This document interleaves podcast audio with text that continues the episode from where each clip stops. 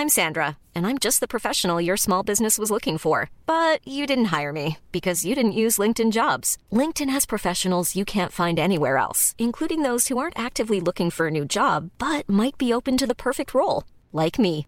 In a given month, over 70% of LinkedIn users don't visit other leading job sites. So if you're not looking on LinkedIn, you'll miss out on great candidates like Sandra. Start hiring professionals like a professional. Post your free job on linkedin.com/people today. Nadie nos dijo que vivir en la ciudad es tan caro. Lo que significa crecer. ¡Yo no quiero crecer! ¡Quiero galletas! La crisis de los 30. La crisis de los 30. Que lo que somos hoy no era lo que pensábamos que íbamos a ser. Que nadie tiene la respuesta. Que la terapia es canasta básica. Canasta básica. Nadie nos dijo.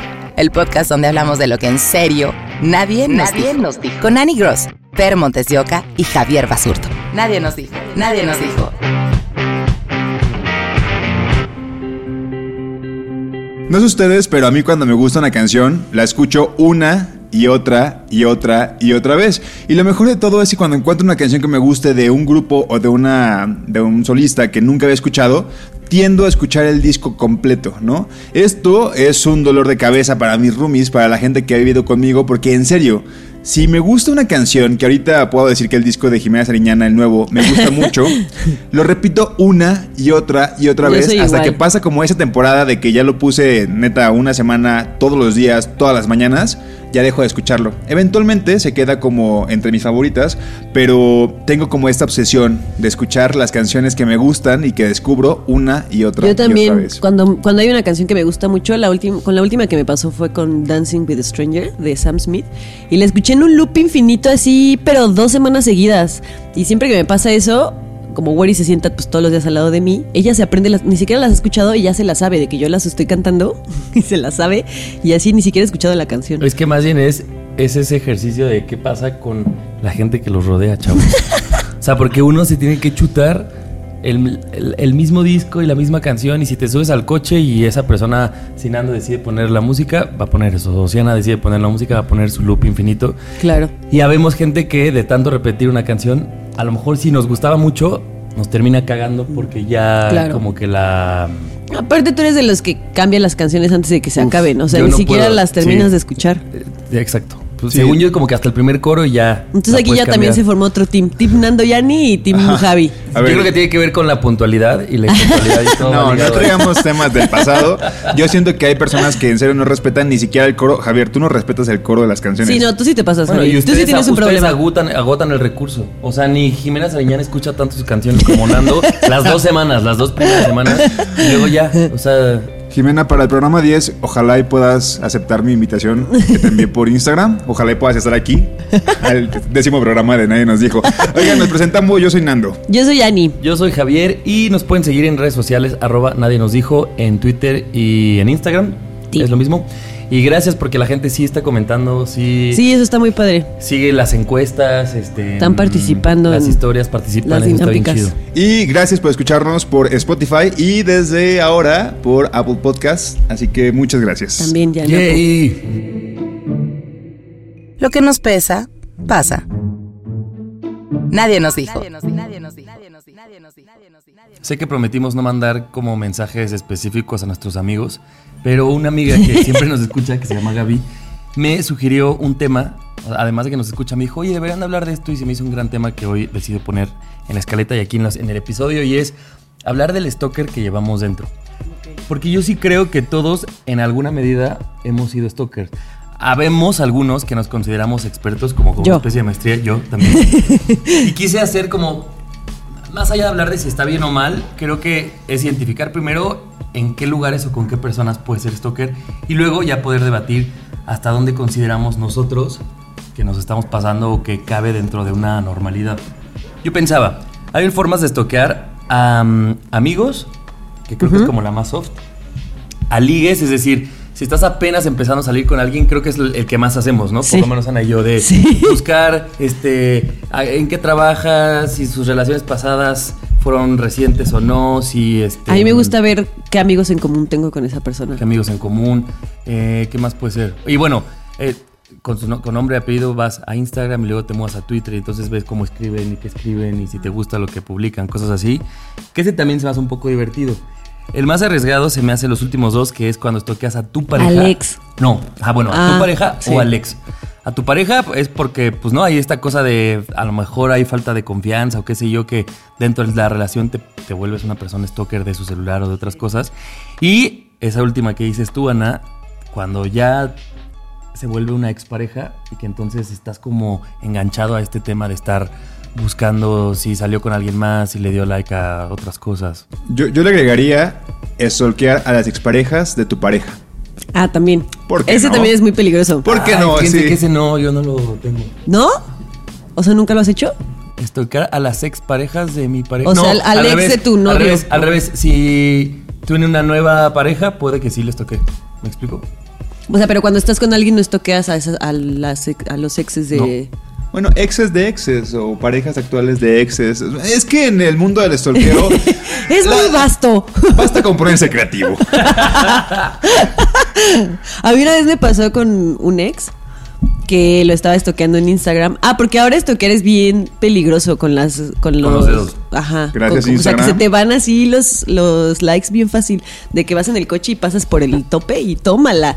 Tómele su like así del quieres- o que 2011, quieres foto del zoom a 2011. algo y pum, ya le diste un like. Y una vez me pasó con un ex que él, sin querer le di un like en Instagram, pero así en, un- en una foto que tenía con su nueva novia. Y yo así, no mames. Y entonces pues se lo quité, pero dije, obviamente ya le llegó la notificación y dije, chingue su madre, voy a repartir likes. Y empecé a darle like así como en un buen de fotos Que para que, que no se diera cuenta. para que no se diera Qué cuenta que le di así a la foto con su Yo apliqué esa, pero creo en que el ahora que momento. lo dices es porque tú algún día me lo has Seguramente. Yo, yo creo que es, es conforme estás tanto tiempo en redes sociales, que te la pasas ahí, que sabes que si usas tal buscador, que si pones tal filtro, que si pones... Imagínate que solamente tengas el nombre de la persona. O sea, que saliste o que alguien te gustó. O sea, es que ese es un nivel de stalker muy feo. Sí, amigos, sí, no yo- me juzguen. sí, sí, yo- pero que no tengan el apellido, que solamente sí, sí. tengan el nombre y dónde estudió. Yo no, Órale, yo no va, les voy a reto, decir lo hago. el Yo cómo, también. pero hace cuenta, mi roomie, Fer, de repente me dice, como, oye, me gustó una chava de mi trabajo. Tampoco voy a decir dónde trabaja, pero... Y yo le digo, como, ¿cómo se llama? Y hace cuenta, me dice, eh, María Fernanda.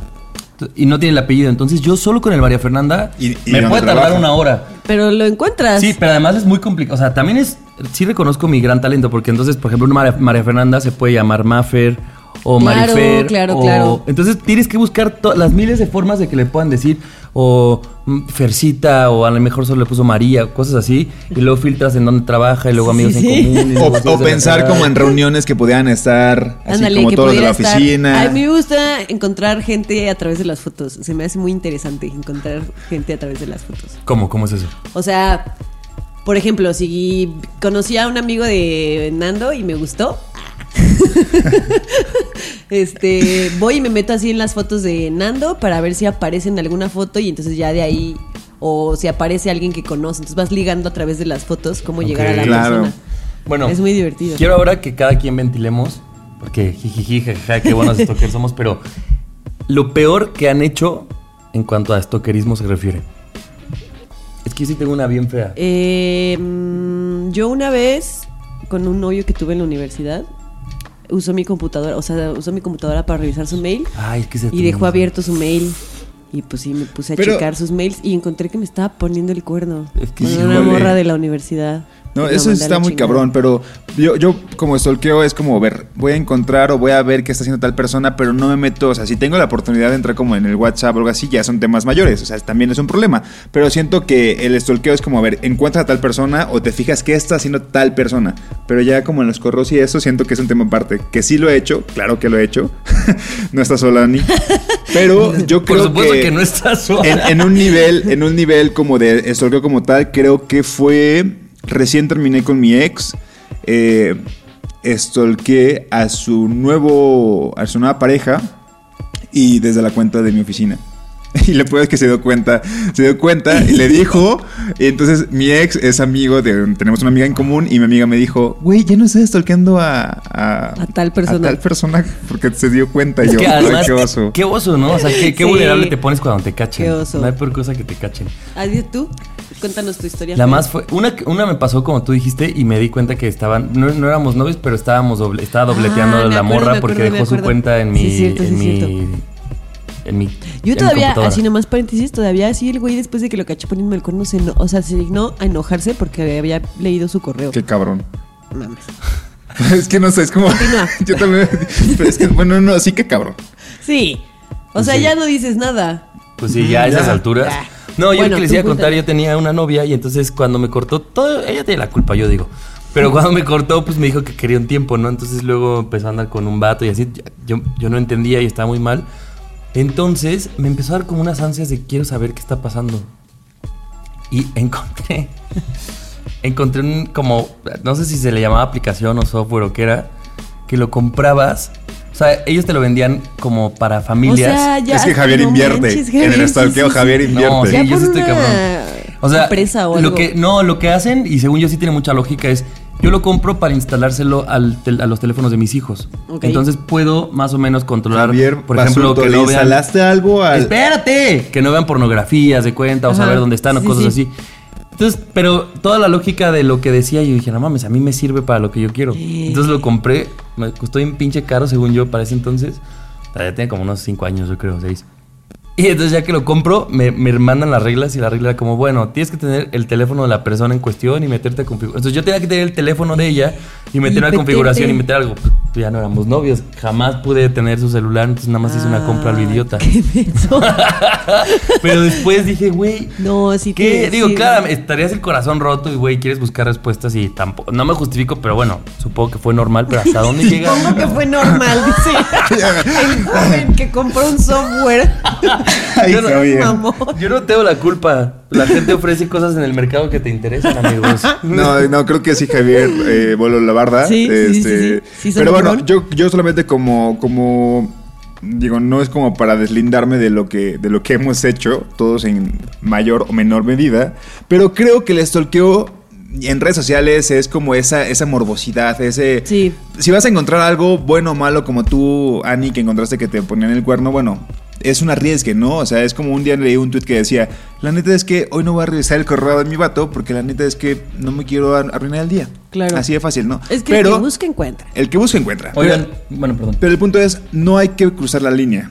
O sea, Sí. no hay que ser es insistente, que no hay que Es bien delgada, mano. Sí, sí, no es escribas delgada. a alguien que no conoces eh, y, y seas insistente y este, llegues a ser molesto, porque no, o sea, porque no estamos en esa... No, las cosas, y más ahorita en redes sociales, después de todo lo que se vino del Me Too, es como, güey, Sí, sí, neta, con mucho cuidado, no hagas cosas Sí, sí, sí. buenas, entre comillas, que parezcan malas. Oigan, pero a ver, tengo dos que sí están muy divertidas. Cuando estás empezando a salir con alguien, ¿a poco no les gusta estoquear y ver que te están dejando indirectas en el camino? Sí, sí, sí. O que tú las dejas Sí, así sí, como, sí, a mí me encanta. me encanta. Y dejas dejar una y luego te dan like y dices, a huevo, lo Sí, sí, sí. entendiste, ¿no? Ah, sí. Eso es muy Justo. divertido. Son los inicios de una bonita relación. Sí. Son los creo. inicios. Y otra parte, ¿qué pasa cuando ustedes, yo sí he recibido, pero han recibido, o sea, esto que decías tú, Ana, de se me fue un like, a ustedes les han llegado likes Sí, de esos sí, ex sí, de sí. alguien y dices, ¡a Sí. huevo, me estás estoqueando! Amigos, sí, sí. perdón que corte Es esto. hermoso. Tenemos que dejar Stalkers parte 2 para más adelante. Sí, yo Otro bloque que- en otro programa. Bueno, Vamos a continuar con esta plática. Solo quería desahogarme, amigos. No compren la aplicación. Una última cosa, también es bien padre autoestoquearte. O sea, cuando sabes que ya alguien te empezó a que te interesa, que te empezó a seguir en Twitter y entonces te empiezas a estoquear tú solita para A ver ver, qué tan chido eres. Qué tan, ajá, Ah, qué tan interesante Claro, eres. ay, sí. y borras, y borras como dos o tres tweets pendejos así de... Yo también hago eso. ¡Ánimo! Oceánica. Oceánica. El podcast donde hablamos de lo que en serio nadie nos dijo. Con Annie Gross, Fer Montesioca y Javier Basurto. Hace unas semanas una de mis mejores amigas se casó. No fue una amiga como de la oficina, no fue una amiga que quizá aprecio mucho pero voy conociendo apenas hace unos meses. No, fue una amiga que tengo mucho tiempo conociéndola, que desde que teníamos inicio de los 20 nos conocemos y tenemos una década en las pedas y bla bla bla, ¿sabes? Este, es muy cercana. Se casó, incluso fui testigo, estuve en la boda. Órale, cool. Fue una boda muy pequeña de, de 20 personas, pero súper bonita. Y creo que estoy, o sea, me sentí contento de compartirlo, ¿no? Sin embargo, cuando hu- hubo un momento en la ceremonia civil que yo la veía y estaba ahí y decía, me dieron unas pequeñas ganas de llorar y lo puedo incluso te recordar y decir, güey, me sentía como que estaba perdiendo algo. Yo, o sea, yo, Nando, estaba perdiendo a una amiga, pero después analizaba y decía, güey, ¿por qué si ella está siendo feliz casándose con el amor de su vida? Ojalá y lo sea, sé que es una gran persona. Este, pero entonces, ¿por qué yo me siento así? ¿Por qué llega a pasarme por la cabeza el hecho de, güey, una de mis mejores amigas se casa ¿Qué pedo con nuestra amistad? O sea, ¿qué pedo con las pedas que compartimos, con los secretos, con las confesiones, con todo lo que tuvimos, con el vernos y platicar de X o Y cosas? La dinámica va a cambiar, ¿no? Y yo eventualmente no, digo que, no me voy a casar, me quiero casar y, y, todo. Sin embargo, siento que recién llegando a los 30, cuando los amigos cercanos se casan, te duele. Te pones feliz, pero te duele. Y quiero que hagan una reflexión ustedes que están aquí compartiendo en la mesa, porque tú y Ani, Javier y Ani se conocen desde pequeños. Desde el ¿no? Uh, desde el primer Oh, ya llovió. O que compartes mucho tiempo con alguien, así, por ejemplo, tu roomie que tienen años viviendo juntos y que de repente se casen. Esas personas se casen y, y la dinámica cambia. Y quiero que reflexionen un poquito sobre el. ¿Me voy a sentir mal? O sea, pero no es algo que le estoy diciendo el mal a, o sea, no, no es como deseándole el mal a esa persona. Obviamente no, los amamos con toda nuestra alma, pero es, güey, ¿qué pedo con nuestra amistad? ¿Va a cambiar y si te sientes mal o solamente soy yo? Yo creo que, o sea, entiendo tu sentir, pero más allá de decir que eso sucede cuando alguien se casa, creo que yo lo he experimentado en varios momentos de mi vida y es cuando dejas de compartir lo mismo. O sea, cuando alguien pasa a otra etapa en este caso la que tú dices es matrimonio, pero yo podría decirte, por ejemplo, que también lo he visto más allá de casarse, cuando alguien, por ejemplo, tiene hijos y tú no. Sientes ese mismo rompimiento. O cuando. Suena tonto, pero cuando salí de casa de mis papás, había una. O sea, al mismo tiempo yo estaba muy feliz y también era una nostalgia de puta, tal vez ya nunca voy a volver a vivir aquí como. Claro. Ah, claro. Eso, como esa Es el mismo sentimiento. Es, como ese sentir. Es como ese. yo lo he vivido como en muchos lugares, o cuando salimos de la prepa con Nana, como ah, decías, que hemos vivido. Llevamos 16 años juntos. Entonces, como que he, detectado varios rompimientos y todos suceden cuando. Cuando una persona o cuando alguna de las dos personas. cuando el contexto cambia. Cambian de contexto. Más allá de, si es normal que te alejes o que la vida de las personas cambien al casarte, al tener otro trabajo, al tener una pareja, al tener hijos, creo que es normal sentir este tipo de nostalgia y creo que es una nostalgia bonita porque además está llena de... De qué chingón, ¿no? Sí, claro, o sea, está, está como este equilibrio de, güey, qué, qué bonito que estés teniendo estos cambios que, que quieres, que elegiste, pero a la vez me siento mal porque nuestra relación como amistad, o sea, la que teníamos ya no va a ser igual. Eso es obvio. O sea, si te si, si dejas de vivir con tu roomie con el que tienes, o sea, me pasó con Isis, pasó con Isis Hiring for your small business? If you're not looking for professionals on LinkedIn, you're looking in the wrong place. That's like looking for your car keys in a fish tank. LinkedIn helps you hire professionals you can't find anywhere else, even those who aren't actively searching for a new job but might be open to the perfect role. In a given month, over 70% of LinkedIn users don't even visit other leading job sites. So start looking in the right place. With LinkedIn, you can hire professionals like a professional. Post your free job on linkedin.com slash people today.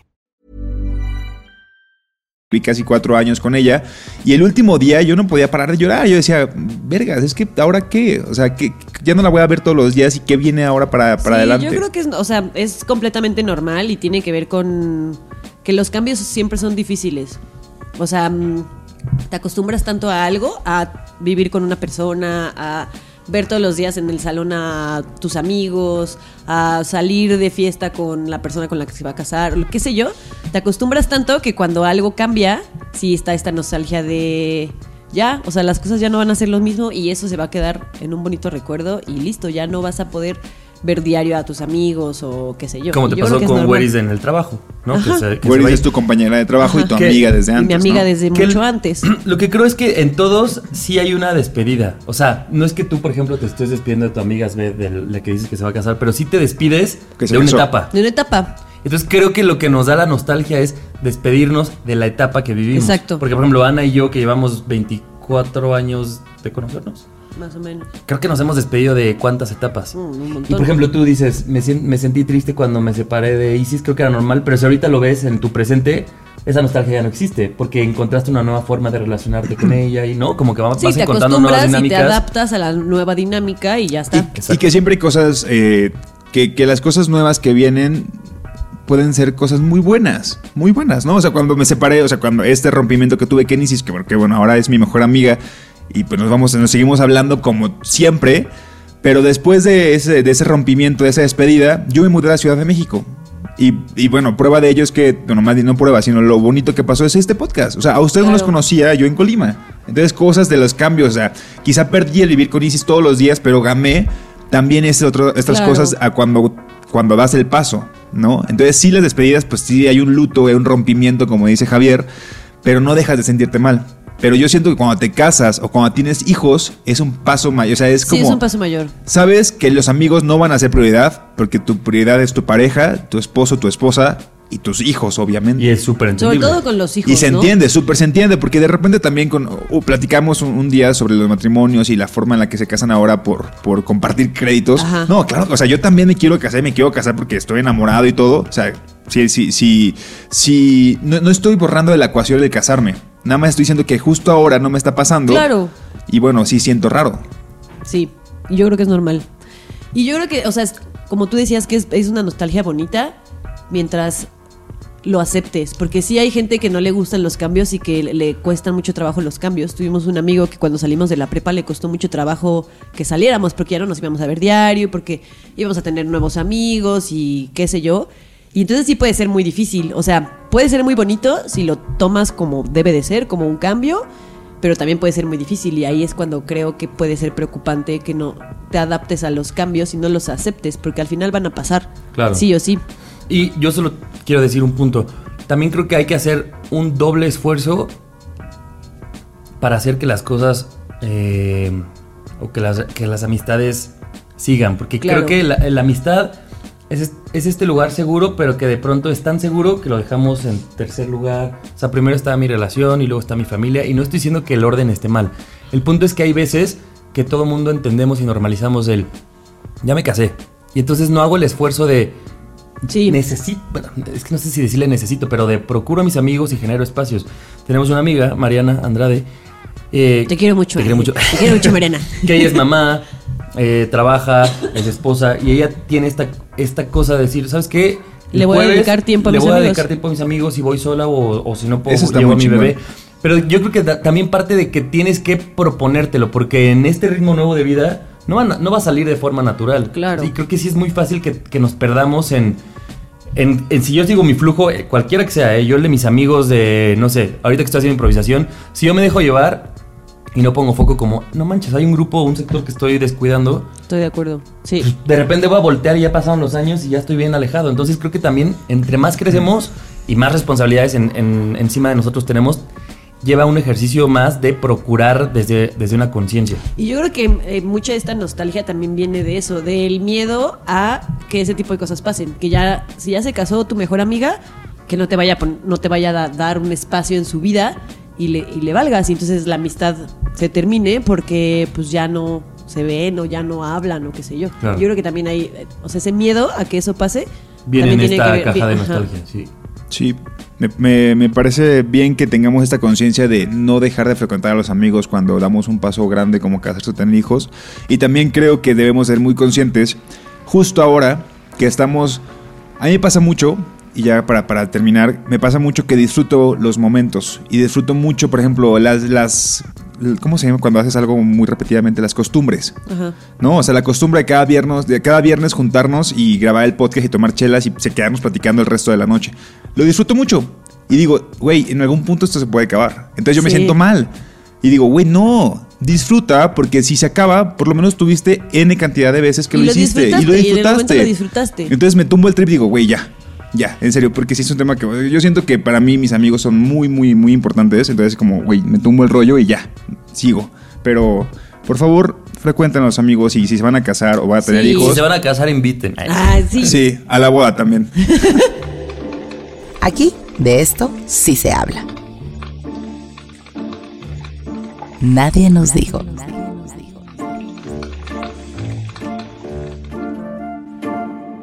El otro día en Twitter leí un tweet que me representa 100%, que decía, mi plan para el retiro es no llegar a esa edad. Y creo que ya lo hemos platicado entre nosotros, que Bueno, se divide en dos, ¿no? Uno, los planes de retiro para los millennials están.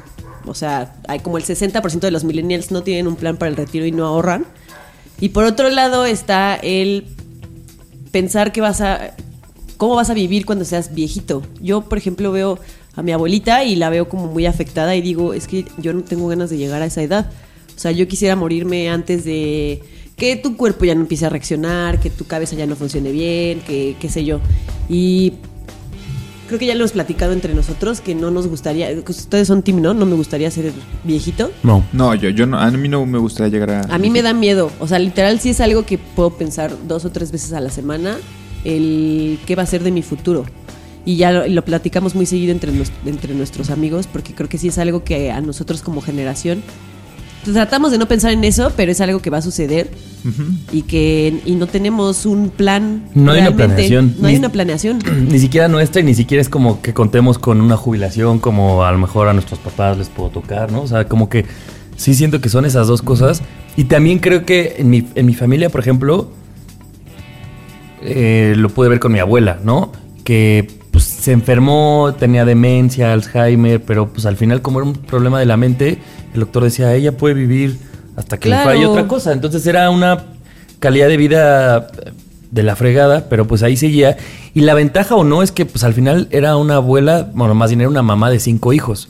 por lo menos tenía tenías, cinco, hijos que, te puedan ayudar. Nosotros en estas generaciones que tienes uno o, dos o no tienes, o no tienes es puta, ¿quién te va a cuidar o cómo va a ser esa nueva dinámica? No estoy diciendo que los hijos tengan que cuidar, pero, si es el ciclo que venimos. Y exacto, no dejan de ser un paro. Y yo con mis papás esperaría que no, más allá de por una responsabilidad mía, pues porque creo que no me gustaría que ellos sufran o que posterguen su vejez. Pero pensemos en, no tienes hijos. ¿Qué pasaría con nuestra vejez? Sí, porque hace, hace no mucho mi papá, por ejemplo, tuvo un problema de salud muy grave. Yo tengo tres hermanos, somos cuatro. Y pues sí llegó un momento en el que los cuatro nos sentamos y dijimos, los tenemos que dar un paso adelante y hacer algo por nuestros papás porque pues tenemos que ayudarlos. Y bueno, pues por lo menos éramos cuatro y, lo mismo, así lo decíamos, como pues qué chido que por lo menos somos cuatro y nos uno, un hijo que está cuidando a los papás y bueno, por lo menos entre los cuatro podemos hacer equipo y cuidarlos o ayudarlos o lo que sea. Pero, y justo ahí creo que empecé a pensar desde ese momento en qué va a ser de nosotros si no tenemos hijos. ¿Quién va a hacer un equipo y va a decir como, bueno, vamos a ver por nuestros papás porque ya no pueden o porque están envejeciendo o porque lo que sea. Y está, está muy cabrón. O sea, sí es algo que nuestra generación, sí es un problema muy, muy grande al que se va a enfrentar nuestra generación. Y yo sé que a veces lo decimos mucho nosotros de broma porque han salido como estas notas repetidas en redes del famoso cohousing, creo que así se llama, que es estas cosas en las que pensando en este nuevo, estos nuevos esquemas de familia, de familias chiquitas o prácticamente que ya no tienes hijos, es que los amigos se junten desde, desde bueno, no, no, antes de la vejez me refiero, y que compren un lugar compartido en la que tengan sala y espacios comunes compartidos. Y entonces, pues entre todos. Nos entre nosotros. Y obviamente con la ayuda de gerontólogos o geriatras o qué sé yo. Pero, eh, o sea, yo sé que a veces lo decimos de broma, pero no es una idea descabellada y creo que estaría bueno empezar a hacer como ahorros de eso. Fíjense, mis papás el otro día hablaban con, con los hermanos de mi papá y decían eso. O sea, como busquemos un terreno, construyamos desde Obviamente, todo que sea en una planta para no tener que subir escalones, haz los baños grandes, poner andaderas. Está de la fregada que tengas que pensar en todo eso, pero es necesario hacerlo. Y, yo creo que somos de las primeras generaciones. O sea, que si eso llegase a, hacerse, este, seríamos de los primeros que podrían pensar en vivir a, hijos, o sea, amigos que no tienen hijos y que se quedan al final solitos en una casa, en una residencia para entre amigos, digamos, ¿no? Esto que planteaste. Y seríamos de las primeras generaciones porque yo digo, por ejemplo, yo también tengo tres hermanos y creo hasta donde sé que quieren tener hijos o el mayor ya tiene, tiene dos. Este, entonces sé que yo soy quizá la nueva generación que está pensando en tener uno o ningún hijo. soy el más chico de todos. Pero también tengo este chip, como preguntaba Sani, yo no quiero llegar a grande. Y yo siempre había dicho, bueno, pongamos una edad a la que yo estaría cool si, si fallezco, ¿no? Y dije, bueno, 60. Y después dije, ay, pero espérame, eso quiere decir que ya estoy casi a la mitad de mi vida. Y eso sí, a mí sí. es como, ok, entonces ya iré como viviendo la segunda mitad en cuenta regresiva, qué onda, porque y la verdad es que ya le aumenté otros 10. Sí, pues ya sí. dije, mínimo 70. Sí. Mi, mi mamá siempre Yo creo decía, me quiero 70 morir a es- los 60. Y su fiesta de 60 fue hace dos años. Y decíamos, pues qué, ya te vas a morir. Y dijo, no, no, no, ya le dije adiós que otros 10. Porque también pasa eso, que ahora a los 60, yo veo a, mis mamá, a mi mamá y digo, no, Yo es- también veo ve a mi papá joven, y tiene está un muy buen bien. energía, está, ¿no? Pero también, aunque tengamos hijos, creo que esta idea de apoyarnos entre nosotros no es descabellado. Imagínate que nosotros tres hagamos este cohousing y cada quien tiene, ponle tú que un hijo. Sí, es mucho más, pa- es, mucho más para echarle a nosotros Sí, a los porque hijos. aunque tenga, aunque no tengas, tengas o no tengas hijos, tampoco tienes un plan para retirarte económicamente. No, y al final, güey, tu hijo decide estudiar, en- o se va, se casa, vive en Estados Unidos, vive en otro lugar. O sea, es decir, tú tampoco puedes decidir que teniendo Claro. un hijo No, no tienes asegurado que alguien te va clara Que alguien te va a cuidar Y en mis tu papás vejez. dicen, a mí me da terror, digo, nosotros no lo sabemos porque no somos papás, pero dice, me, me da terror llegar a la vejez y tener ¿Quién que, te dijo? mis papás, Ah. y tener que depender de ustedes, de mis hermanos y de mí, y que ustedes tengan, o sea, o, o volverse una carga, Claro. ¿no? Entonces, creo que estos planes sí hacen paro a todos. O sea, entre que nosotros nos cuidamos, que los gastos son menores, que nuestros hijos, en caso que tengamos, les echas la mano. Y, creo que Y es que una- estás acompañado. Y es una ¿no? compañía en la vejez chida, ¿no? Sí. Y ya todos, ahí todos ruquitos nosotros. Jugando este ajedrez. Oigan, ¿se imaginan? Yo siempre he pensado que o sea, eh, en los abuelos, por ejemplo, pues ponen boleros o eh, ponen canciones que en realidad eran canciones que escuchaban cuando tenían Ajá. 22, ¿Nosotros 20. con reggaetón o qué? Ajá, imagínate que tú tengas como 70 años y que de repente... Que escuches, no sé, que la gasolina y que digas La como, ah, güey, yo bailaba ese. Te- Imagínate a ti así con dentadura, o más bien sin dentadura y como perreando mientras estás en el Cantando, baño, ya o le qué sé yo. la gasolina. Ah, porque no vamos a negarlo, ni modo que de grandes No, nos pues cambie no. el chip y pongamos a Armando Manzanero, No, pues pues no. no, no. Va a ser un perreo así de viejitos. También esa es la primera generación. Debería de existir también como, como esto de que puedas asegurar a tu pareja, poder asegurar o que tengan como créditos o así, pero en vez de parejas o familias, como de amigos, deberían de empezar a existir. Tú me enseñaste Siento. una nota, ¿no? De, fami- de familias, creo que en Estados Unidos, de amigos, perdón, que vivir en centralizado era tan caro que ahora compraban casas compartidas. Ah, sí, sí, sí, sí, que, que también ya en el ramo inmobiliario ya, ya están pensando en, ok, vamos a, a comprar una casa entre todos y tú tienes un cuarto, Ani, pero un cuarto, digamos, una casa más grandecita en la que puedas invertirle bien, pero, pero vives como en ciertos espacios de la casa, entre con amigos. Ajá. Pero que es un pedo que porque de repente cuando un amigo se quiere salir, como, como diablos... Claro. Eh, te arreglas con, para, para dejar ese espacio y el dinero y todo. O sea, sí, sí es un rollito y creo que son temas en los que se están, en los que nos estamos enfrentando y que decimos, ya, ya lo dijimos ahorita, parece broma, pero no, no, porque no otra generación lo ha hecho. Somos de las primeras generaciones que lo van a hacer y bueno, pues para mí no suena descabellado. No. O sea, imagínate que ahora existiera que puedas, em, que en tu trabajo, que te dan un seguro, puedas asegurar no nada más a tu pareja, sino al amigo con el que vives. Pues sí. Estaría muy cool. Y que yo creo que eventualmente tienen que crear estas leyes o estos, estos espacios que cobijen, porque creo que es una generación, la de los millennials, que nadie está previendo ese futuro. Entonces No. yo pienso, si nadie lo prevé, no creo que podamos llegar a un lugar en el que, pum, toda una generación de viejitos No así, tiene- no- tiene así, nada. O sea, no creo que nada. algo que se tenga que cambiar de aquí a que eso suceda, que puede ser que en 30 años. Ya nos vi. Ya nos vi todo, todo asustado. Sí, como- Está súper asustado. Ve su cara. Es viernes, amigos. bueno, es que es viernes cuando grabamos el podcast, pero, pero sí, sí es un gran tema y este... Esperemos no afectarle su martes, amigos. ¿En qué momento llegó la adultez? Nadie nos dijo. Nadie nos dijo que así como tú stalkeas, eres stalkeado y todo stalkeo es con medida. Nadie nos dijo que íbamos a ser maestros en el estoquerismo. Nadie nos dijo que estoquear en un, en un inicio es muy chido, pero puede volverse peligroso. Muy. Nadie nos dijo que está bien llorar en las bodas de nuestros amigos y preguntarse qué pedo con la amistad a partir de entonces. Nadie nos dijo que para que los cambios con nuestros amigos no sean malos hay que invertirle algo de esfuerzo. ¡Ay, me la ganaste! Nadie nos dijo que es normal sentir nostalgia cuando un amigo se casa. Nadie nos dijo que necesitamos reformas para los millennials. Nadie nos dijo que seríamos toda una generación con futuros inciertos. Nadie nos dijo que la vejez con amigos puede ser la nueva opción para los millennials. Ay, qué bonito. Esa, esa última de las últimas Eh, tres me, me gustaron. ¿Sabes qué? Me, me la quedo. Te la compro. ¿Y ustedes qué piensan y qué concluyen de este podcast? Ayúdenos con sus comentarios en Twitter y en Instagram como arroba nadie nos dijo. Sí. Así es. Y escúchenos si quieren en Spotify o en Apple Podcasts. Pod- podcasts. Podcast. Cats de gatos. Y si creen que alguien pueda interesarle alguno de los temas que tocamos, ayúdenos a compartir a cualquiera de las ligas, ya sea de podcasts o de Spotify. Jimena Sreñana, por favor, Te quiero mucho. te quiero mucho. He escuchado tu disco más martes. que nadie, ningún otro mortal. Este, ojalá y puedas estar aquí para nuestro décimo programa. Gracias. Saquen al fan. Bueno, yo soy Nando. Yo soy Ani Yo soy Javier. y esto fue Nadie nos dijo. Hasta la próxima. Adiós. Nadie nos dijo. El podcast donde hablamos de lo que en serio nadie nos dijo. Cada semana, nuevos temas de la adultez que deberían contarse. Con Annie Gross, Per Montes de Oca y Javier Basurto. Nadie nos dijo.